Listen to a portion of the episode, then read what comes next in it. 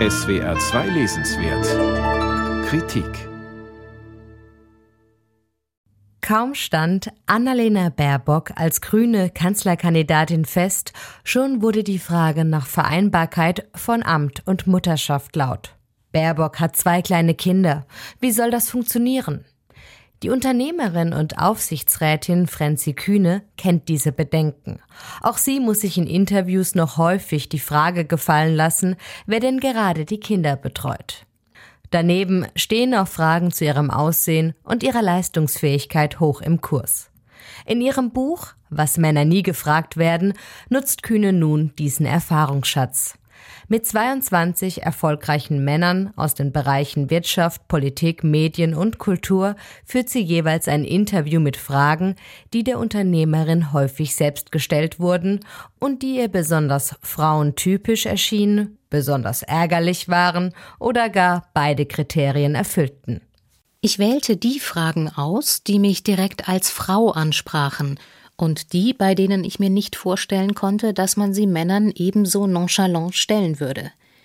Ich wählte einige Fragen, die immer wieder gestellt wurden, und auch einige, die nur ein oder zweimal vorkamen, oder zwar gefragt, aber nie gedruckt wurden, die ich aber für bezeichnend hielt. Zu ihren Interviewpartnern zählen unter anderem Bundesaußenminister Heiko Maas, Medienurgestein Dr. Helmut Thomar und YouTube-Star Flynn Kliman.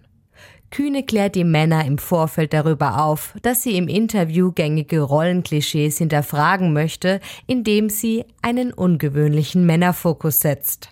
Das nimmt dem Vorhaben seinen Reiz, denn erwartungsgemäß reagieren fast alle Interviewpartner ziemlich gefasst auf die Fragen zu ihrem Aussehen, ihrer Familienrolle oder ihren Qualifikationen. Eine erfrischende Ausnahme bildet hier der mit Heimwerker-Videos berühmt gewordene Flynn Kliman. Der umtriebige Tausendsasser hat den Hintergrund des Interviews zeitweise vergessen. Er zeigt sich über den Geschlechterfokus und die Kritik an seiner Arbeit irritiert und verärgert. Sonst sei er es gewöhnt, dass sein Einsatz eher bewundert als in Frage gestellt werde. Franzi Kühne kommentiert. In meinen Notizen habe ich dazu irgendwann während der Vorbereitungen einen Gedanken aufgeschrieben, der sich hier plötzlich bestätigt sieht. Von Männern lässt man sich die Welt erklären, Frauen dagegen müssen beweisen, dass sie die Welt verstanden haben. Das ist eine steile These. In der aktuellen Diskussion rund um Annalena Baerbocks Eignung als mögliche erste grüne Kanzlerin sieht man sie aber in Teilen bestätigt.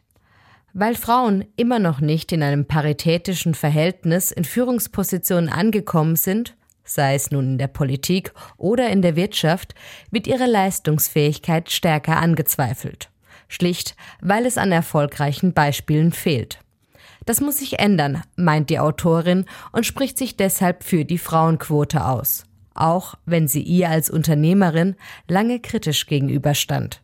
Ich halte sie für ein essentielles Instrument zur Herstellung von Geschlechtergerechtigkeit und zur Beschleunigung der zähen Veränderungsprozesse in der deutschen Wirtschaft. Idealerweise setzt man sie in der Wirtschaft im mittleren Management ein, um dort die Spitzenkräfte für morgen auszubilden. Denn je organischer der Wandel gestaltet wird, desto nachhaltiger wird er wirken und desto schneller kann man eine künstliche Quotierung wieder abschaffen. Wer die Frauenquote als ein simples Da muss jetzt halt eine Frau hin erfasst, habe nichts verstanden. Kühne stellt auf Grundlage der Interviews also nicht nur die medialen und gesellschaftlichen Unterschiede in der Bewertung von Frauen und Männern heraus, die Autorin liefert in ihrer Analyse auch gezielte Vorschläge, wie man etwas verändern könnte. Der Ton ist dabei stets locker und unterhaltsam.